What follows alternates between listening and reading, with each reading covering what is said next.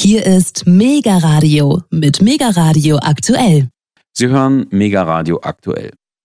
Leben wir eigentlich in einer Art Matrix aus Geld, Anpassungsdruck, Regierungen und politischen Interessen?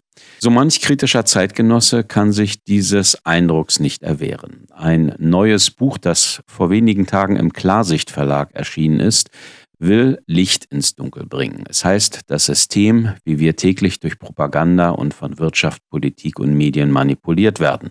Verfasst wurde es von Chrissy und Christian Rieger.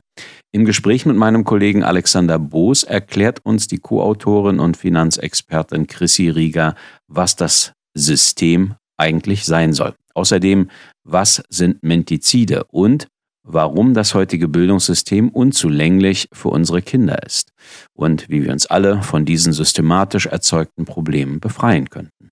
Frau Rieger, das System, wie wir täglich durch Propaganda von Wirtschaft, Politik und Medien manipuliert werden, ist im Klarsicht Verlag erschienen. Sie haben es gemeinsam mit Christian Rieger veröffentlicht und geschrieben. Ähm, Ganz genau. Ja, erstmal die erste Einstiegsfrage. An wen richtet sich das Buch? Wer sollte es kaufen und lesen? Also prinzipiell würde ich sagen, das richtet sich an jeden Menschen. Also ich würde mir wünschen, dass es so viele Menschen wie möglich lesen würden und die Inhalte, ja, also grundsätzlich kritisch auf unser System dann schauen. Also ich habe das Buch ja geschrieben, weil ich aktiv dabei sein möchte, eine Veränderung im Denken der Menschen herbeizuführen. Mhm. Ja, wunderbar. Ich muss sagen, ich hoffe, ich verliere jetzt nicht meine journalistische Neutralität, aber das ist auch genau mein Anliegen. Das ist auch das Anliegen von Mega Radio aktuell, dass wir immer wieder auf ja, Schwachstellen im System in der Gesellschaft hinweisen, aber gleichzeitig auch Lösungsansätze anbieten. Da kommen wir ja später nochmal drauf. Ja, Frau Rieger, was ist denn das System? Wir hören es jeden Tag. Ist das sowas wie die Matrix, so diese, dieses Gefangen im Denken und ähm, ja, im Geldsystem vielleicht? Oder wie würden Sie das System beschreiben?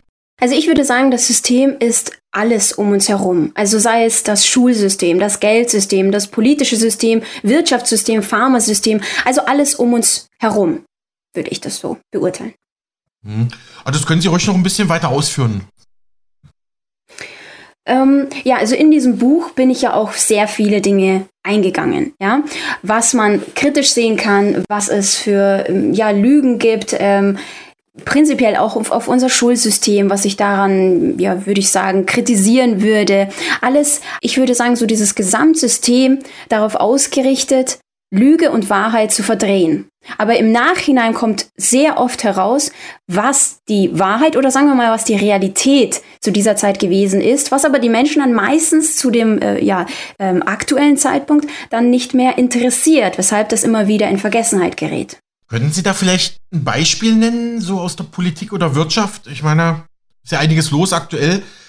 Ja, also beispielsweise, wenn, wenn wir uns jetzt einfach die äh, Taten seit 2020 anschauen, ja, und was dann gesagt wurde, zum Beispiel, dass Lockdowns, dass Einsperrungen, dass die Maßnahmen alles sehr gut und wichtig ist und dann im Nachhinein dann rauskommt, na ja, man hat es im Grunde nicht besser gewusst und man hat es halt einfach gemacht, aber es war doch nicht effektiv. Weshalb aber trotzdem zu diesem Zeitpunkt eine sehr starke gesellschaftliche Spaltung entstanden ist, das als wissenschaftliche Wahrheit äh, deklariert wurde, obwohl man eigentlich hätte sagen müssen, wir wissen es einfach nicht, wir ähm, probieren das oder wir geben es euch äh, zur freien Verfügung, weil das Volk als freies Volk das selbst entscheiden kann, beispielsweise.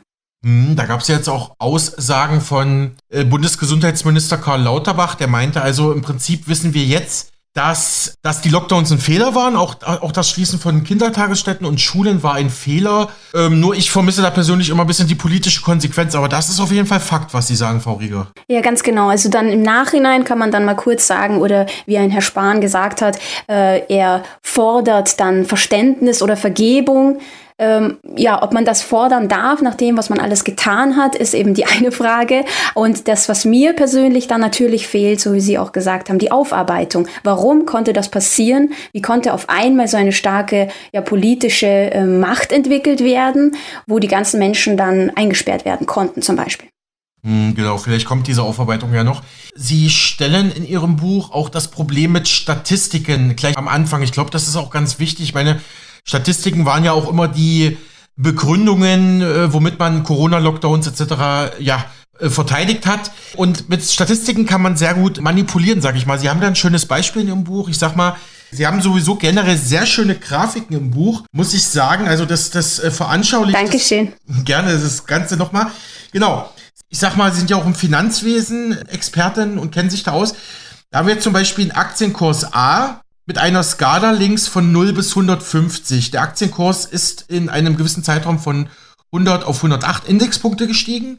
Und wenn man das äh, zwischen 0 und 150 darstellt, ist das nur eine fast ganz flache Linie, die nur ganz leicht rechts nach oben geht.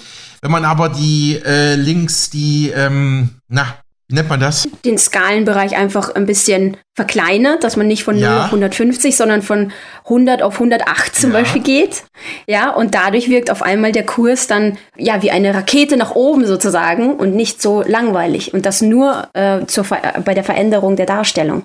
Genau, und das verleitet ja vielleicht auch manchen da in Dinge zu investieren, die dann nicht äh, vielleicht gut für seinen Geldbeutel sind am Ende. Im Prinzip hat man das ja im Prinzip auch so mit Corona gemacht. Ne? Man hat ja zum Beispiel gesagt, okay, wir nehmen jetzt in die Statistik mit rein die positiven Tests, wobei immer schon klar war, eigentlich auch vom Mainstream und Schulmedizin-Seite, okay, ein positiver PCR-Test ist noch lange keine Infektion und noch lange keine Erkrankung mit Symptomen. Ne? Und trotzdem wurden alle Positivtests, die ja teilweise auch fehlerhaft waren, muss man ja sagen, immer wieder in die Gesamt-Corona-Statistik hineingenommen, mit, mit denen man da am Ende, oder mit der man ja am Ende dann auch wieder Lockdowns, die wir ja wissen, nicht ganz so effektiv waren, rechtfertigen konnte. Ne? Mhm, ganz genau.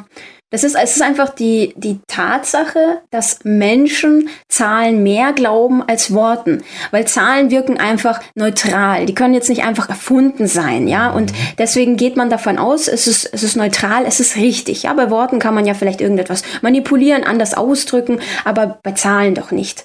Ähm, ja, und das Problem ist nur, dass man eben, wie wir vorher jetzt gerade besprochen haben, bei der Darstellung und Auswertung, also wie man überhaupt die Ergebnisse bekommt, da hat man so viele Möglichkeiten der Manipulation, ähm, wenn wir uns zum Beispiel auch ein, ein aktuelles Beispiel anschauen, dass ähm, die Wetterkarte von Deutschland, da gab es ja auch immer so, die ist zum Beispiel ganz in, also gelb, orange oder rot. Und dann war sie eben orange und dann kurze Zeit später war sie ganz rot. Dabei hat man aber gesehen, dass rechts die, äh, also beispielsweise die Temperatur, war dann zum Beispiel von 15 Grad bis 30 Grad zum Beispiel rot, der rote Bereich. Also ist nur die Anzeige rechts anders geworden. Es hatte nichts damit zu tun, dass wirklich, also zur Rechtfertigung des Klimawandels, der wirklich das Wetter Deutschland so dermaßen erhitzt hat. Aber die Darstellung allein hat gereicht, dass die Menschen gesagt haben, oh, es ist jetzt äh, von gelb auf orange auf rot, also es wird immer schlimmer innerhalb des Jahres.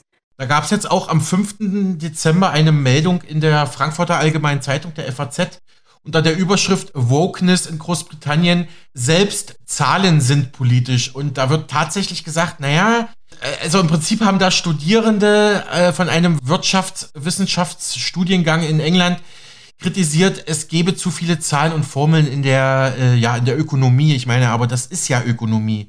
Und dann gibt es ja auch immer wieder Debatten, ja, Zahlen werden ja dem arabischen, die kommen ja aus dem arabischen Kulturkreis und das wäre auch kulturelle Aneignung, wenn wir rechnen würden. Also diese ganze, ja, verrückten Debatten, die wir heute sehen, dass dieser Kulturkampf, wie es manche beschreiben, also selbst Zahlen werden jetzt zu politischen Dingen gemacht. Ich weiß nicht, wie Sie darauf blicken.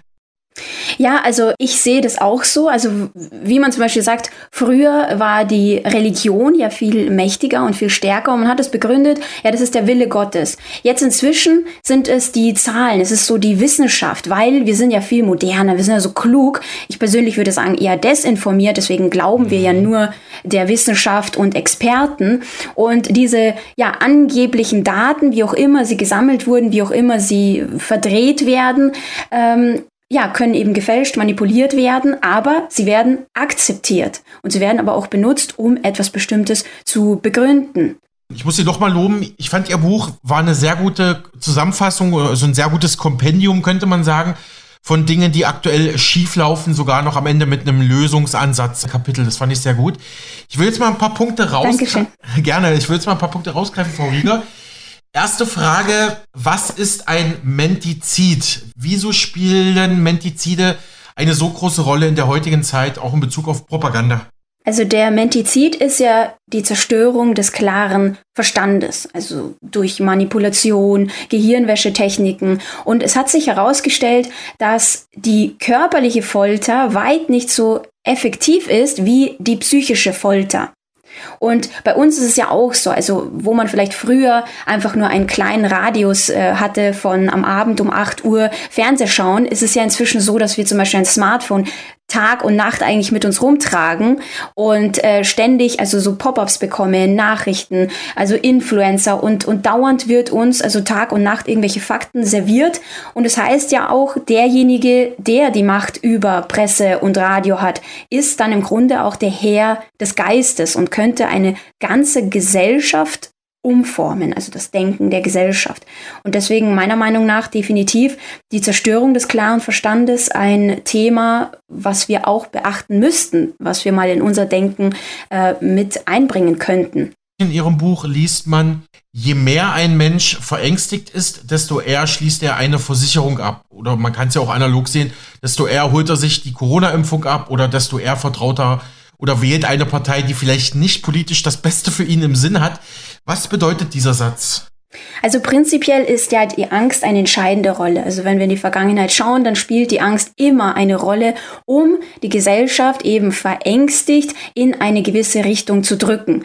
Und so wie Sie jetzt gesagt haben, zum Beispiel bei der Versicherung. Also wenn wir das Beispiel nehmen, wenn der Versicherer dir eine Statistik zeigt und sagt, äh, schau mal die Vergreisung von Deutschland. Ja, ich habe eine Statistik mit äh, Werten, wie die Bevölkerung in 40 Jahren aussieht. Also allein da sollte man dann aufhorchen und denken, woher soll jemand wissen, wie die die Bevölkerung in 40 Jahren ausschaut, wussten wir 1980, wie die Bevölkerung jetzt aussehen wird. Gerade jetzt zum Beispiel zu Zeiten der Pandemie, wo die Fertilitätsrate gerade sinkt. Mhm. Und äh, ja, aber gut, anscheinend weiß man das in 40 Jahren. Das ist eine Statistik, der kann ich dann trauen. Ich bekomme Angst und der Versicherungsgeber sagt mir dann, deswegen brauchst du eine Versicherung, weil wer weiß, ob die Rente dann ausreicht und so weiter. Du siehst ja, es werden immer mehr Ältere und ähm, genau deswegen brauchst du diese Versicherung. Und aus Angst schließe ich dann zum Beispiel diese Versicherung Ernährung ab. Ich persönlich denke, Angst ist ein großes Thema und sehr viele Menschen haben auch jetzt Angst, auch die, die kritisch denken, weil sie eben das Ganze sehen. Aber meiner Meinung nach zum Beispiel kann man die Angst auch genauso umformen und in ähm, aktiv werden machen lassen. Also das heißt die Angst vor dem, was für Möglichkeiten man hätte, die man auslässt, wenn man einfach in ein passives Verhalten reinfällt. Hm, so eine Aktivität transformieren, könnte man vielleicht sagen. Ne? Hm, das ist ein sehr guter Ansatz, Frau Rieger. Sie zitieren im Buch auch CSU-Politiker Horst Seehofer. Das hat er mal tatsächlich so gesagt. Ähm, genau das sei das Prinzip der Technokratie. Man gibt bereits vorher vor, was das Ergebnis sein soll. Und vorgeblich wissenschaftliche Studien werden in Auftrag gegeben, um eine bereits bestimmte, vorher getroffene politische Entscheidung zu rechtfertigen. Also im Prinzip die Studien segnen nur noch das ab, was eh schon politisch oder wirtschaftlich entschieden ist. Aber Studien sollten ja eigentlich wissenschaftlich immer ergebnisoffen sein, oder liege ich da falsch? Theoretisch sollte es so sein, aber so wie wir das sehen, ähm, wie, welche Wissenschaftler das machen, welche Konzerne das durchführen lassen. Also allein wenn wir uns anschauen, dass die, die, der Pharmakonzern selbst eine Studie in Auftrag gibt mit einem gewissen Ziel, was dabei rauskommen soll, da sieht man ja, naja, Moment, ich kann doch nicht, ich zum Beispiel, sagen wir mal, ich verkaufe jetzt Äpfel, kann doch nicht sagen, bitte äh, zeig mir eine Studie, dass meine Äpfel toll sind. Ja, aber ja. naja, so ist es und deswegen ist es nicht neutral und äh, definitiv dann nicht äh, realitätsnah. Schönes, schönes Beispiel. Ich glaube, auch diese einfachen Beispiele sind es immer, die das Problem im, im Kern treffen. Im Prinzip kam das ja jetzt auch bei, bei, den, bei dem Impfstoffhersteller Pfizer raus. Die haben ja auch, also absolut geschmut, sagt man, oder im Prinzip ihre Studienreihen nicht wissenschaftlich sauber durchgeführt. Also im Prinzip ist es jetzt bewiesen, dass da ein Experimental Impfstoff den Menschen verabreicht wurde. Pfizer hat da nicht sauber gearbeitet, kam jetzt raus. Ja, das kann man ja auch so sehen, weil davor gab es ja viele Studien von Pfizer selber, die gesagt haben, ach, das ist, das ist ein ganz toller Impfstoff und also Corona-Impfstoff. Ja, und jetzt, jetzt bröckelt dieses Narrativ immer mehr, ne? Ja, ganz genau. Und man, man hat diese Möglichkeit oder, oder ein Pharmakonzern hat diese Möglichkeit, durch eine Notzulassung das dann so zu machen, dass eben nicht gleich alles veröffentlicht werden muss, dass er dann nicht haftbar gemacht werden kann. Und im Grunde muss man sagen, ist das der Optimalfall, weil ja, dann lässt du einfach mal äh, schauen, was passiert. Lässt einfach mal laufen, weil du musst ja dafür dann im Grunde nicht haften. Und das ist genau das Problem. Und da müssen natürlich die Menschen dann selbst entscheiden, möchte ich jetzt das testen, weil ich weiß ja selber, dass es nicht lang genug getestet wurde, möchte ich das jetzt testen oder nicht. Aber es wurde die ganze Zeit dargestellt natürlich, dass du keine Testperson bist, sondern es wurde ja schon äh, ein paar Wochen getestet und dann passt es schon. Ja gut, dass Sie nochmal auf die Haftung hinweisen. Äh, Frau Rieger, Sie schreiben weiter mit Ihrem Co-Autoren, die öffentliche Meinung werde gesteuert und es wird mit Kampfbegriffen gearbeitet, Verschwörungstheoretiker, Schwurbler, Covidiot, Leugner. Was können Sie dazu sagen? Ja, so genau das ähm, ist ja im Grunde die Meinungsmache. Also dieses Schubladendenken, was ähm, eingetrichtert wird. Wenn man sich anschaut, dass über 90 Prozent der Menschen, also so wurde das mal grob geschätzt, passiv sind. Also das heißt, sie möchten einfach nur ihre Ruhe haben oder so, wie man gesagt hat, ich möchte einfach zur Normalität zurückkehren und äh, zu den Normalen gehören. Wenn jetzt aber die Politik plus Influencer und alle möglichen Menschen, die um dich herum sind, sagen, dass wenn du das und das denkst oder dir Informationen von dem und dem einholst, dann bist du sonst was, ja, dann möchte ich natürlich da nicht dazugehören. Also verhalte ich mich relativ passiv und äh, vor allem lasse ich diese Begriffe in mein Denken rein. Sagen wir mal, ein Verschwörungstheoretiker, dieser Begriff wurde auch irgendwann neu erschaffen ja. und damit verbinde ich bestimmte Dinge. Ja, also der Begriff Verschwörungstheoretiker soll tatsächlich von der CIA, also vom US-Geheimdienst CIA erfunden worden sein, nachdem nach dem ominösen Attentat auf John F. Kennedy viele Leute Fragen gestellt haben. Und da war gesagt, wer das in Frage stellt, dass das ein Einzelattentäter war, der sei ein Verschwörungstheoretiker. So kam dieser Begriff in die Welt. Frau Rieger, was ist Ihre Meinung oder Ihre Analyse nach Propaganda früher und heute? Und warum ist Edward Bernays dabei eine wichtige Figur? Also im Grunde kann man sagen, Propaganda ist ähm, ist die, der Fakt sozusagen seine Meinung zu verbreiten, also mit dem Ziel, die öffentliche Sichtweise zu formen. Und ähm, früher, zum Beispiel beim, während des Nationalsozialismus, hat man beispielsweise den bedingungslosen Führerkult geformt, mhm. ja, auch durch Propaganda eben. Und jetzt sagt man eigentlich, in Deutschland gibt's doch sowas gar nicht, ja, das ist nur im geschichtlichen Kontext und vielleicht in anderen Ländern, aber bei uns gibt's ja sowas nicht, das macht ja keiner mehr. Ja, und Edward Bernays, das ist der Erfinder der modernen Propaganda, also die bewusste und intelligente Manipulation der Massen. Also nicht, dass man jetzt sagt, zum Beispiel, ich sage jetzt die ganze Zeit, äh, rot ist gut, rot ist gut, rot ist gut, und dann am Ende äh, sagen sie jetzt, ah ja, rot ist gut. Das wird ein bisschen ähm, bewusster gemacht, indem ich zum Beispiel eine schöne Statistik oder Studie hinlege und sage, schau mal, rot, guck mal, das wurde getestet und es ist richtig gut. So, jetzt natürlich, wenn es noch ein Experte untermauert, dann ist im Grunde die eigene Meinung meistens bei den, also bei der Mehrheit der Menschen dadurch auch geformt.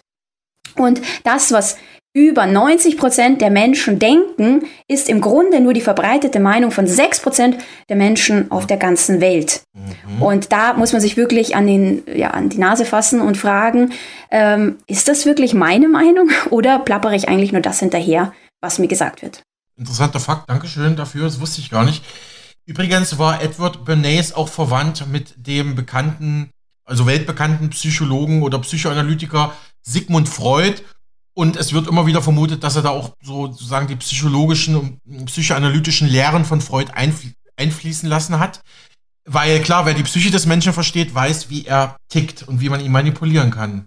Außerdem in ihrem Buch neben Bernays oder Bernays äh, ist auch Gustave Le Bon genannt mit seinem Klassiker Psychologie der Massen. Was können Sie zu dem Standardwerk sagen? Gustave Le Bon zeigt, wie beeinflussbar und gefährlich eigentlich die Masse ist. Also nur im psychologischen Sinn, weil äh, es ist nicht damit gemeint, dass jetzt zum Beispiel auf einem Marktplatz jetzt ein paar Leute einkaufen gehen und zufällig an einem Ort sind, sondern es ist wirklich, dass eine Masse im psychologischen Sinn entsteht, wenn sie einen bestimmten Anreiz haben, sich irgendwo zum Beispiel zu versammeln oder einen bestimmten, eine gemeinsame Ansicht haben. Ja, und er sagt selbst, dass selbst die friedlichsten Menschen in einer Masse sind zu den grausamsten Taten fähig, also sogar zur Opferbereitschaft, was ein einzelner Mensch so nicht machen würde. Ja, und ähm, das ist mhm. aus diesen Gründen, weil sie einfach ja enthemmt sind, weil die Gruppe für sie denkt, fühlt und handelt und das eben anders als jetzt eine Einzelperson. Und deswegen sagt er beispielsweise, ist auch ein Anführer notwendig, der dann vernünftig denkt, weil die Masse nur gefühlsgeleitet denkt. Und wir haben das ja auch gesehen seit 2020, also das Covid-Beispiel, dass prinzipiell keine vernünftigen Diskussionen mehr möglich sind. Warum gab es Ihrer Analyse nach eine Gleichschaltung vieler großer Konzerne in der Corona-Zeit? Also Sie, Sie schreiben es ja im Buch, dieses, diese, ich nenne es mal Peaks-Kampagne, so IKEA hat aus seinem Slogan ähm, Impfen reingenommen, zum Beispiel, ich weiß jetzt gar nicht mehr genau, aber zum Beispiel McDonalds hat ja den Spruch, äh, wir lieben es. Und ich glaube, die haben daraus gemacht, wir lieben Impfen, ne? So, so mal als, als ja, Beispiel. Genau. Das haben ja tausende Firmen mitgemacht. Warum? Ja, das waren wirklich mehr, mehr als 150 äh, große Unternehmen. Im Grunde haben ihre kompletten Slogans geändert, wie eben äh, McDonald's, wie sie gesagt haben, oder äh, KitKat war ja auch so, have a break, have a peaks. Also äh, ja, solche Sprüche. Und man muss sich sagen, leider ist es so, dass heutzutage sich die Meinung der Menschen nicht eben durch Eigenrecherche bildet, sondern das Gehirn ist so gesteuert, dass nicht unbedingt die Realität die Wahrheit sein muss. Und die Wahrheit formt sich darüber, dass ähm, das immer wieder wiederholt wird. So, das heißt, ich, mhm. ich stehe auf und ich schaue zum Beispiel irgendwie eine Zeitung an und da steht es. Dann schaue ich äh, irgendwo, wird mir eine Werbung gezeigt und da steht es. Dann schaue ich auf, auf irgendeinen Influencer, da steht es im Radio. Der Politiker, der Wissenschaftler, der Experte und äh, in den Medien sprechen natürlich nur die Experten, die dieselbe Meinung haben. Ja, und dadurch formt sich bei mir diese Wahrheit. Also deswegen prinzipiell wurde das auch äh, eingeführt, dass alle eigentlich das Gleiche sagen. Gleichschaltung mhm. von allen möglichen, die in der Öffentlichkeit sprechen dürfen. Mhm. Wie blicken Sie auf Fake News, Frau Rieger? Also ich würde auch sagen, das ist eine, eine Form des äh, Framings und alles, was eigentlich kritisch und oftmals auch sich als Wahrheit bestätigt hat, es ist einfach in diesem Kontext, also in, in dem Zeitpunkt, wo das nicht veröffentlicht werden darf, sind es Falschinformationen, wird zensiert, wird nachgegangen und wieder einmal der Mensch, der eigentlich im Grunde nicht fähig ist, sich selber eine Entscheidung zu machen und äh, deswegen dann zum Beispiel Faktenchecker braucht, die einem sagen, was sind Falschinformationen und was darf ich glauben und was nicht. Mhm. Warum sind Whistleblower wie Wikileaks-Gründer Julian Assange oder der frühere NSA-Mitarbeiter Edward Snowden so wichtig?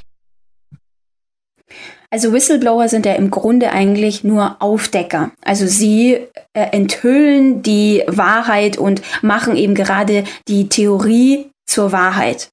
Und deswegen ist es eben auch wichtig, weil viele Dinge vor der Öffentlichkeit dann geheim gehalten werden und äh, dann diejenigen zum Beispiel wie ähm, Julian Assange dann geheim gehaltene Dokumente einfach veröffentlicht haben und die, den Menschen einfach einen eigenen Eindruck geben konnten.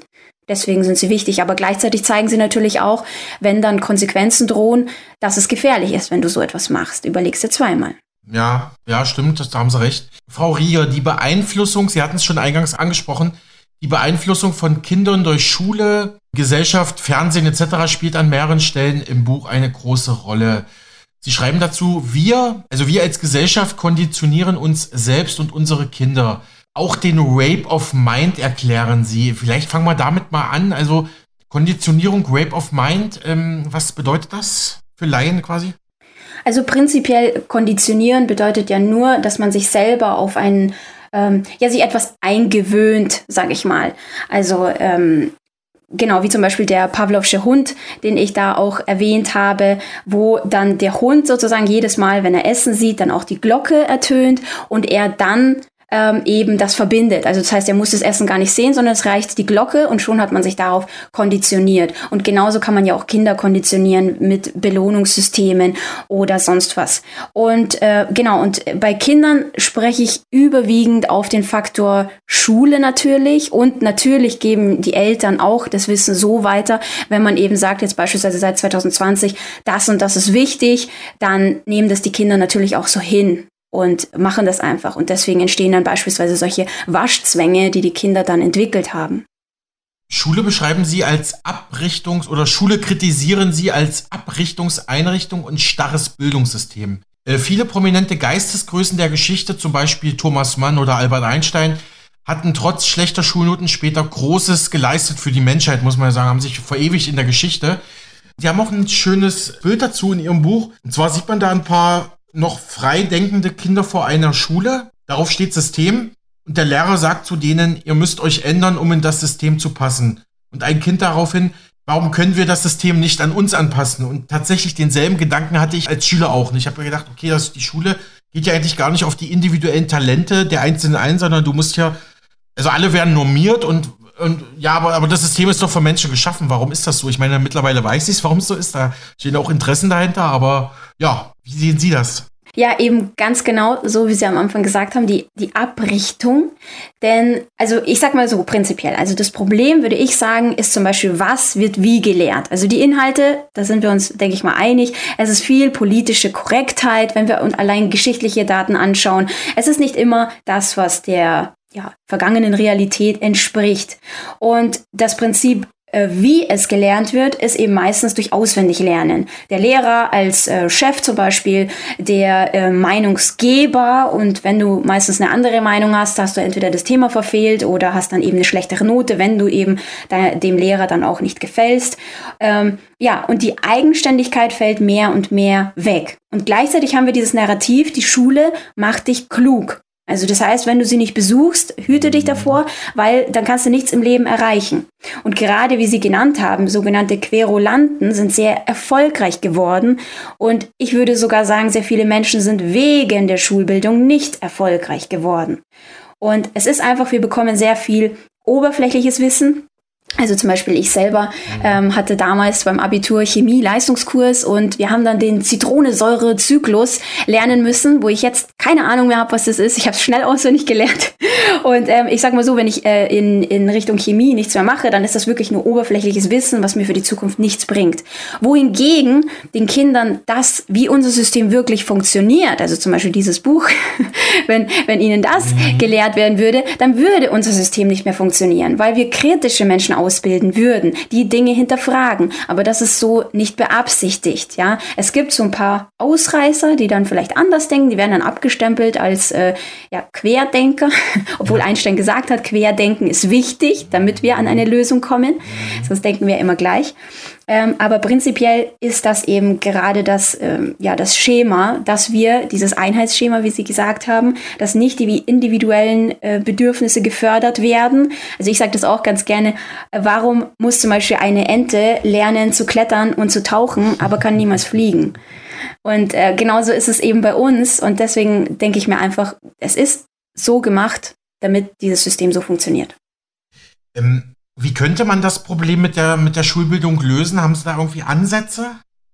Das ist schwere Frage. Also, äh, ich denke, es gibt viele Dinge, die man äh, überarbeiten kann, aber prinzipiell zum Beispiel einfach äh, Dinge, die man für die Zukunft braucht, damit die Menschen nicht äh, rauskommen, also die jungen Menschen und nicht nicht wissen, wie sie im Leben vielleicht zurechtkommen, ja, also so äh, Dinge über unser System. Dann zum Beispiel ähm, den den Lehrer nicht als Chef, also wie später mhm. man in der Arbeitswelt dann mhm. hat und sich an die mhm. Arbeitszeiten dann gewöhnen darf, sondern den Lehrer als Helfer, also kein Beurteiler, der dich von oben herab beurteilen darf, dich auch wertlos machen kann in deiner Sicht, ähm, sondern einfach jemand, der dir beisteht, also zur Seite steht. Ähm, auch dieses Einheitsschema wegzumachen, sondern individuelle Förderung, ähm, ich denke, das allein schon wäre eine große Hilfe, dass die, also die jungen Menschen aus der Schule kommen und dann auch ja, wissen, was ist denn überhaupt meine Leidenschaft? Was kann ich denn gut? Man weiß nur, ah ja, da warst du schlecht, da warst du einigermaßen okay, ja, dann kannst du vielleicht in dem Fach irgendwas weiter studieren oder wie auch immer. Frau Rieger, lassen Sie uns nochmal auf das Corona-Problem schauen. In der Pandemie galten ja Isolation, Ausgangssperren, Lockdowns, aber auch widersprüchliche Regeln. Wir sehen es aktuell wieder in einzelnen Bundesländern wie Sachsen-Anhalt. Wenn man jetzt beispielsweise mit einem, mit einem Zug von Sachsen-Anhalt nach Brandenburg fährt, äh, kann man im Zug noch in Sachsen-Anhalt die Maske weglassen. Kaum muss man über der Landesgrenze, muss man die Maske wieder aufsetzen. Also das erklärt mir mal einer epidemiologisch und wissenschaftlich, warum das irgendwie Sinn machen soll. Das Ganze wirkt natürlich, wie Sie schreiben in Ihrem Buch, auf auch auf die Psyche der Menschen. Da sind wir dann wieder bei der Propaganda und dem Mentizid. Ähm, wie, hat das, wie hat das System Ihrer Analyse nach die Pandemie vielleicht für andere Ziele benutzt und warum diese widersprüchlichen Regeln? Will man damit Menschen zermürben? Ja, also ganz genau so würde ich es auch sagen. Also durch eben Isolation, eingetrichterte Wahrheiten, Drohungen gleichzeitig und vor allem eben diese Demonstration von Allwissenheit. So, ja, der Experte, der hat es jetzt mhm. gesagt, jetzt ist das wichtig. Und, oh, okay, ja, jetzt ist das wichtig, hat er ja gesagt, ja. Und also im Grunde wird der Verstand nur gebrochen eines Menschen, weil man weiß ja gar nicht. Also es, es gab ja Zeiten, da wusste man ja gar nicht, darf ich jetzt rausgehen und wie viele Kilometer darf ich jetzt rausgehen? Mhm. Ähm, Kriege ich dann eine Strafe? Strafe, darf ich überhaupt gehen oder darf ich nur laufen, also zum Sport rausgehen? Ähm, das, ist, das ist ja wirklich, äh, was das mit dem Verstand macht, das kann man sich ja gar nicht vorstellen. Und was am, am Ende dabei rauskommt, ist eigentlich nur Apathie und passives Verhalten und dieser Drang, ähm, nur eine Lösung zu wollen ja, und äh, nichts mehr zu hinterfragen. Man macht einfach alles, weil man will ja wieder in die Normalität und sie versprechen es einem ja. Nächste Woche wird der Lockdown auf, aufgehoben. Okay, übernächste Woche. Na gut, in einem Monat. Und die ganze Zeit hat man so, okay, okay, ich mach's ja, dann, dann wird es aufgehoben. Und dann passieren dann solche Dinge wie, dass die Grundrechte einfach mal kurz, ja, ein paar weg sind, dass äh, Gesellschaftsschichten gegeneinander aufgestachelt werden, dass dann beispielsweise die heilbringende Injektion äh, sich äh, ja mehr als die Hälfte reinjagt. Ja, solche Dinge passieren dann, weil Menschen einfach nicht mehr selber, würde ich sagen, denken. Es gab ja auch die Aussage von RKI-Chef Wieler, der hatte gemeint, diese Regeln müssen befolgt werden, die dürfen nicht in Frage gestellt werden. Und da fragt man sich ja. schon, welche Vorstellung von Wissenschaft der Mann hat. Aber gut, Corona und die Pharmaindustrie wird ja von vielen Kritikern als eine Art unheilige Allianz beschrieben. Wie blicken Sie auf Big Pharma? Jetzt zu dieser Zeit haben wir gesehen, die Big Pharma, das war ja das, wo man aufgesehen hat, wo man gesagt hat, bald, bald haben sie die Lösung. Und das ist natürlich die Injektion, was anderes gibt es nicht. Ähm, ja, und im Grunde dann jetzt sieht man ja auch, dass sie dann mit Preisen überschüttet wurden und äh, ja, also ja. komplett so die, die heilige Instanz, die uns eigentlich immer nur die Lösung bringt. Und im Grunde hat man aber auch gleichzeitig gesehen, dass sie äh, Milliarden Profit gemacht haben, plus gleichzeitig ihre Forschungsergebnisse dann vorantreiben konnten, weil sie ja ja, ich sag mal, das gleich mal testen konnten am Menschen, ähm, wo sie dann vielleicht auch Jahre gebraucht hätten im Normalfall. Also äh, prinzipiell hat man sie sehr stark hervorgehoben. Ja. Mhm. Sie schreiben weiter, Gesundheit, Gesundheit wurde zum Geschäft. Gut, nicht erst seit Corona. Kritischer Punkt. Im Prinzip bin ich auch ein Befürworter, dass man sagt, lass doch die Ärzte bezahlen. Gut, äh, ist schwierig, ne? Manchmal kann der Arzt auch nichts mehr machen, aber dass man vielleicht so einen Grundsalär macht und dann guckt, ähm, je weniger Patienten der Arzt kommt, vielleicht desto mehr Geld verdient er. Es, es gibt ja so, so, so Gedankenexperimente. Auf jeden Fall ähm, will man ja keine gesunden Menschen, sondern ständig kranke Patienten in unserem heutigen Pharmasystem, die dann sozusagen als Dauerabonnenten von der Pharmaindustrie versorgt werden können. Ja, was hat es damit auf sich, Frau Rieger? Also im Grunde muss man ja immer fragen, was ist ja eigentlich der wirkliche Antrieb, zum Beispiel einer Pharma?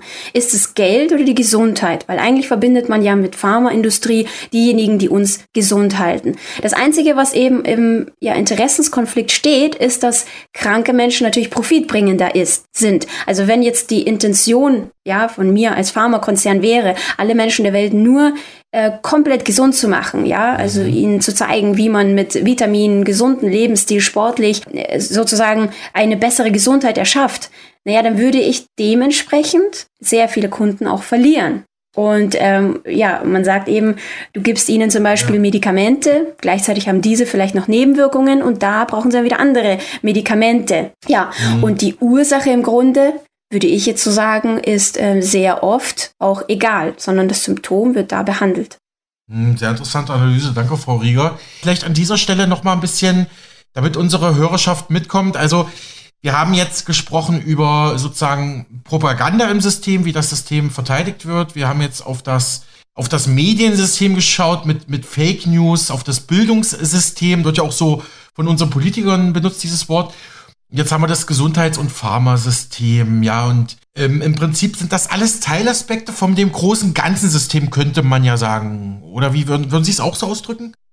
Ja, genau. Also im Grunde sehen wir überall somit das Gleiche, wie ich am Anfang gesagt habe, dass Lüge und Wahrheit eigentlich verdreht wird. Ob wir uns jetzt Pharma-Lügen anschauen oder ähm, ja, jetzt gerade seit 2020 oder Kriegslügen, egal wo wir hinblicken.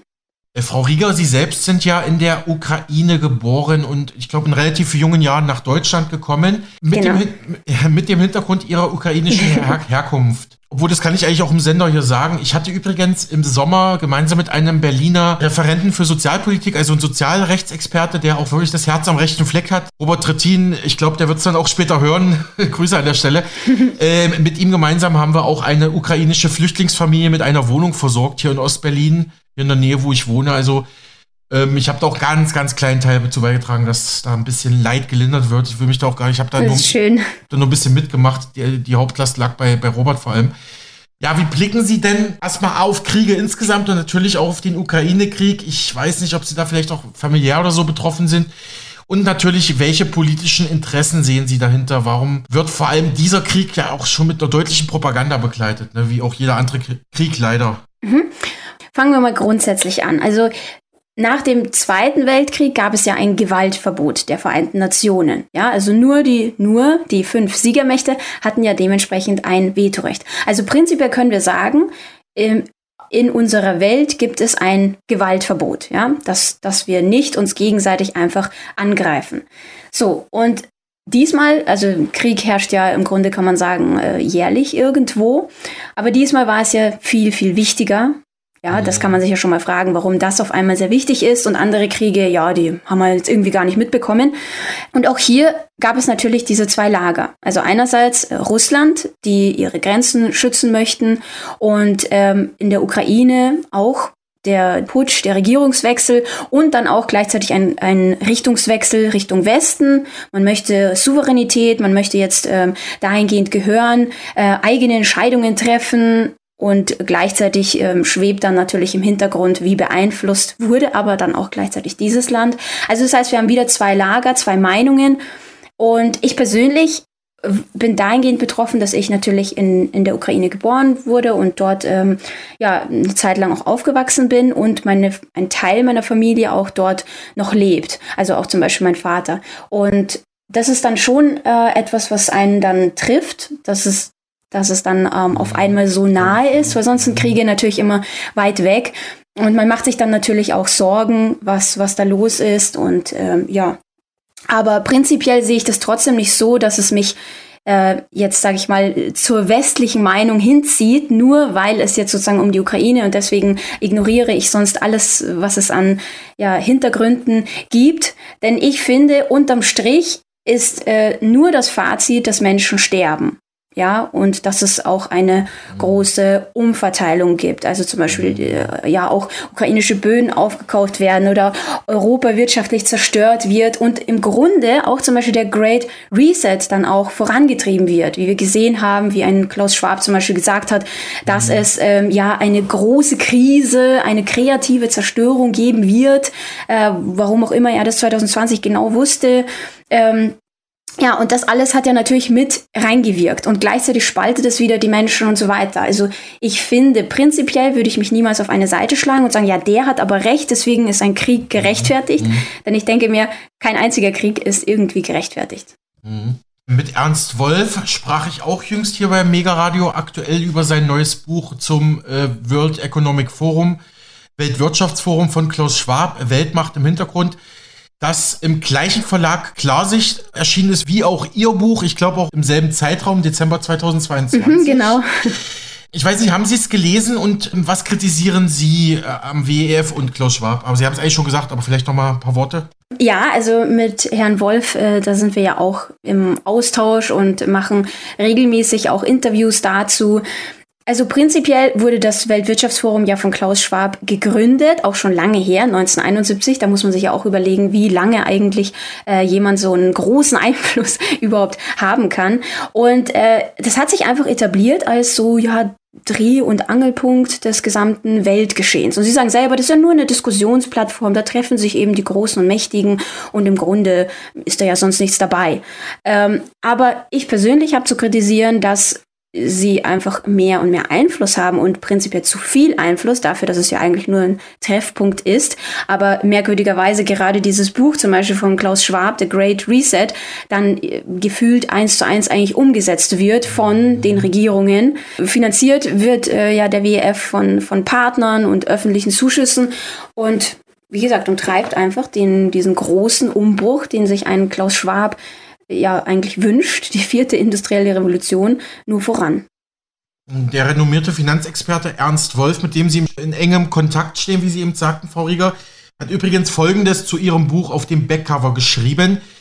Ähm, das Buch ist wohl die umfassendste Zusammenfassung über das Missmanagement der politischen Klasse, geballte Hintergrundinfos zu den Herausforderungen unserer Zeit mit reichlich Quellenverweisen versehen. Und ich kann mich dem persönlich nur anschließen, Frau Rieger.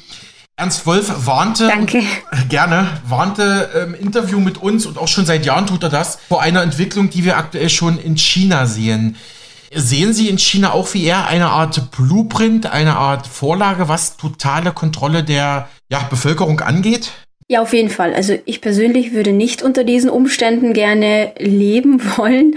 Äh, also Sie haben ja das Social Credit System, Sie haben alles, also gefühlt alles, ja, also zumindest in den Großstädten, Kamera überwacht, Gesichtserkennung, jetzt auch diesen Gesundheitspass, überall die QR-Codes und ihre App, die dann von rot auf grün, wann auch immer du dich außer Haus bewegen kannst, plus natürlich die Möglichkeiten, das Ganze dann auch gegen dich zu benutzen, ja, wie das, das Sozialkreditsystem oder zum Beispiel dieser Gesundheitspass, wo äh, ja die, die Menschen dann nicht zur Demonstration, zum Protest gehen sollten oder sich sich überhaupt da irgendwie ähm, ja, aufregen konnten, weil ihre App dann von grün auf rot gegangen ist für allen, die äh, da Interesse hätten und sie dann einfach nicht gehen konnten. Also sowas ist ja auch, hat nichts mit Gesundheit zu tun oder ähm, mhm. dass man das machen möchte.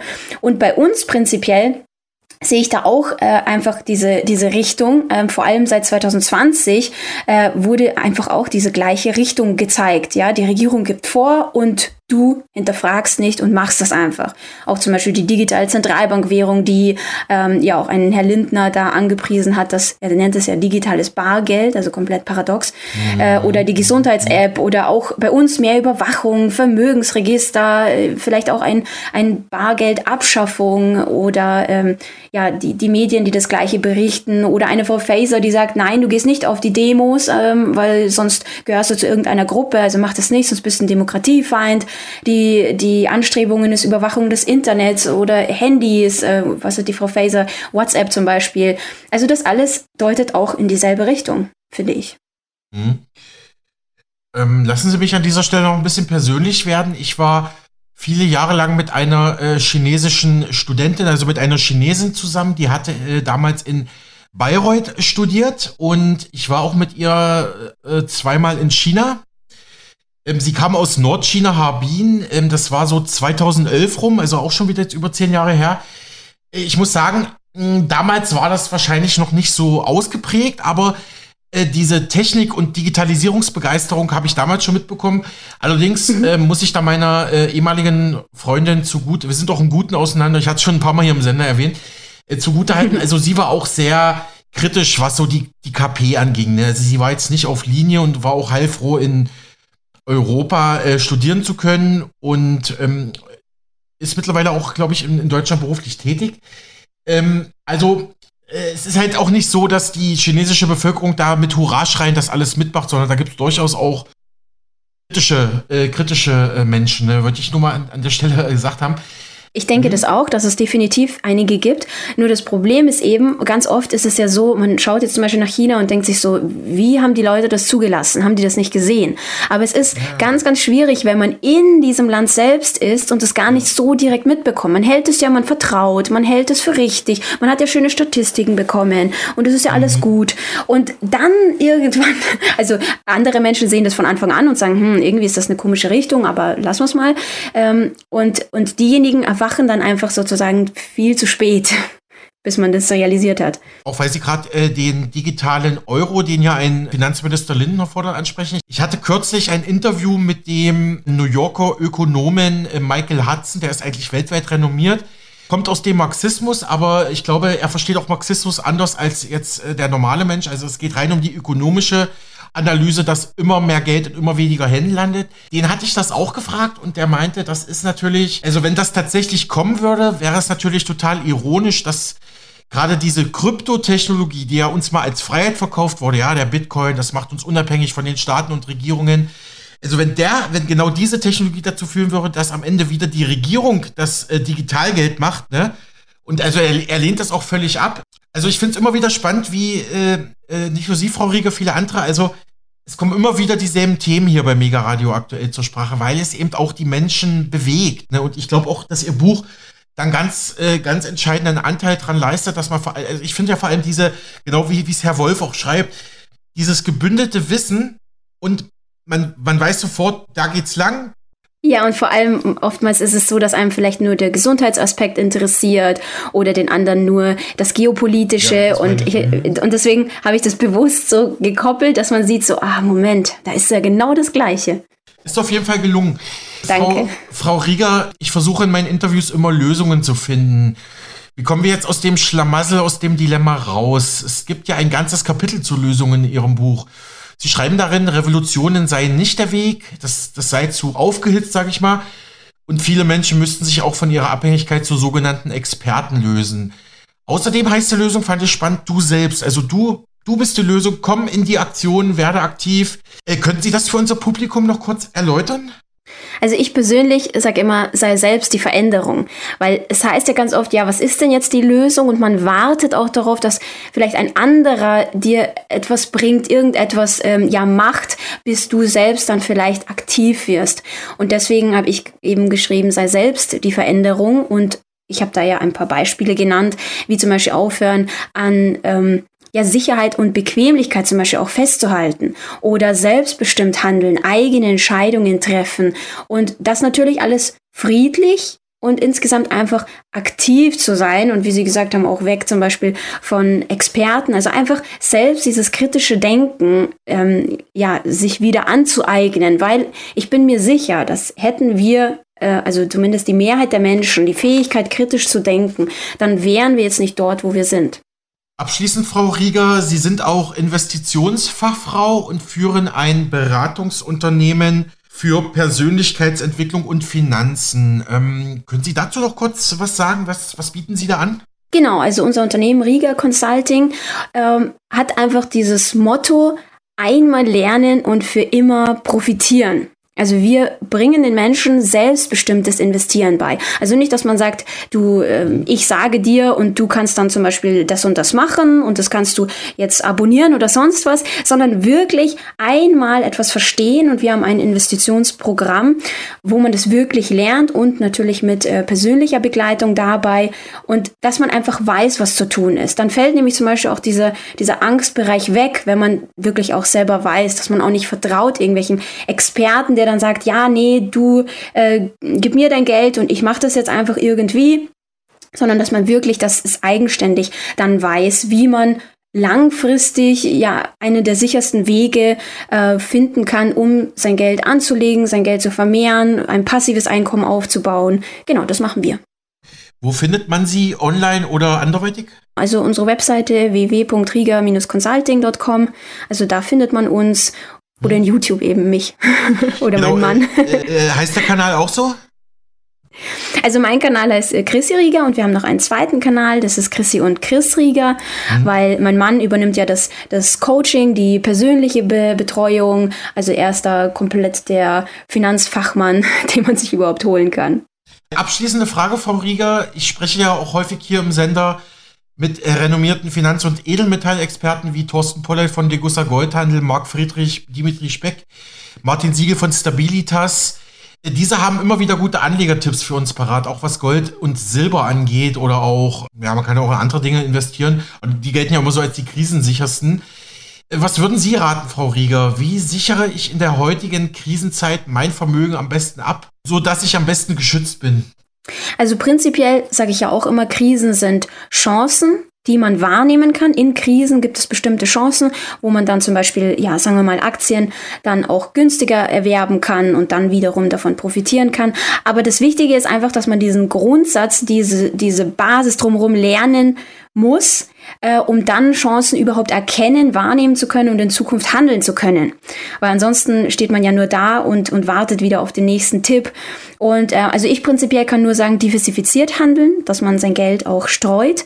Unternehmen mit Wert kaufen, solide Unternehmen, keinem Hype folgen, nicht spekulieren.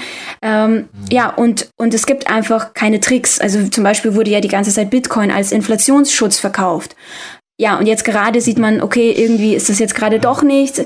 Und ich habe zum Beispiel am Anfang auch gesagt, also ich persönlich ähm, ähm, bin auch, äh, also habe auch in, in Bitcoin Geld investiert, aber es ist nicht die Investition, sozusagen, wie viele sagen, für die Zukunft, sondern ja. ich persönlich sehe es als Spekulation mhm. und dem bin ich mir bewusst. Und da, da, darf man sich eben nicht, wenn man nämlich, also die, die, den Zusammenhang, den Grundsatz nicht gelernt hat, dann folgt man solchen Hypes oder Tricks, weil man denkt sich, ich will auch dabei sein, ich will auch jetzt irgendwie mein Geld ganz schnell vermehren. Mhm. Ja, Genau, oder äh, ja, zum Beispiel Rohstoffinvestitionen wurden ja auch sehr stark angepriesen. Aber das Problem ist, man investiert dann in eine Rohstoffaktie zum Beispiel, aber man kennt sich nicht aus und weiß dann auch gar nicht, wann, wann soll ich denn wieder raus oder was soll ich damit machen? Soll ich das jetzt für immer halten oder wie auch immer? Deswegen ist es ganz, ganz äh, schwierig, dann auch einfach ähm, kurz einen Tipp zu sagen. Ich finde, man muss den Kern gelernt haben. Und das muss eigentlich jeder, der irgendwas mit Geld zu tun hat und Geld verdient. Vielleicht noch ein kurzer Kommentar von mir. Da haben wir wieder eine Brücke geschlagen, weil im Chinesischen steckt ja auch das Wort Chance im, im Wort Krise drin. Die Chinesen arbeiten ja so mit, mit Bildern im Prinzip. Ne? Ja. Und, äh, das ist ja auch bekannt, darum fand ich es gut, dass Sie das gesagt haben. Also sehe ich eigentlich auch immer so, auch wenn es manchmal nervt, aber die Krise bietet auch eine Chance, ne? Ja, das stimmt. Aber das muss man auch so sehen, weil, wie gesagt, man, also das System hat sehr viele Verdrehungen und negative Seiten, aber es gibt auch positive Dinge, die man für sich dann auch nutzen kann, die einem aber wiederum im Schulsystem zum Beispiel gar nicht erzählt werden. Also die wenigsten zum Beispiel können jetzt investieren oder Chancen wahrnehmen. Aber es gibt diese Möglichkeit und deswegen ist auch so wichtig, die positiven Aspekte daran dann auch zu ergreifen. Soweit die Autorin Chrissy Rieger, die gemeinsam mit ihrem Ehemann Christian Rieger das Buch Das System verfasst hat, das im Klarsicht Verlag erschienen ist. Alexander Boos hat sich mit Chrissy Rieger unterhalten. Das Ehepaar Rieger betreibt übrigens auch das Beratungsunternehmen Rieger Consulting, wo Interessierte in den Bereichen Persönlichkeitsentfaltung und Finanzen Beratung finden können.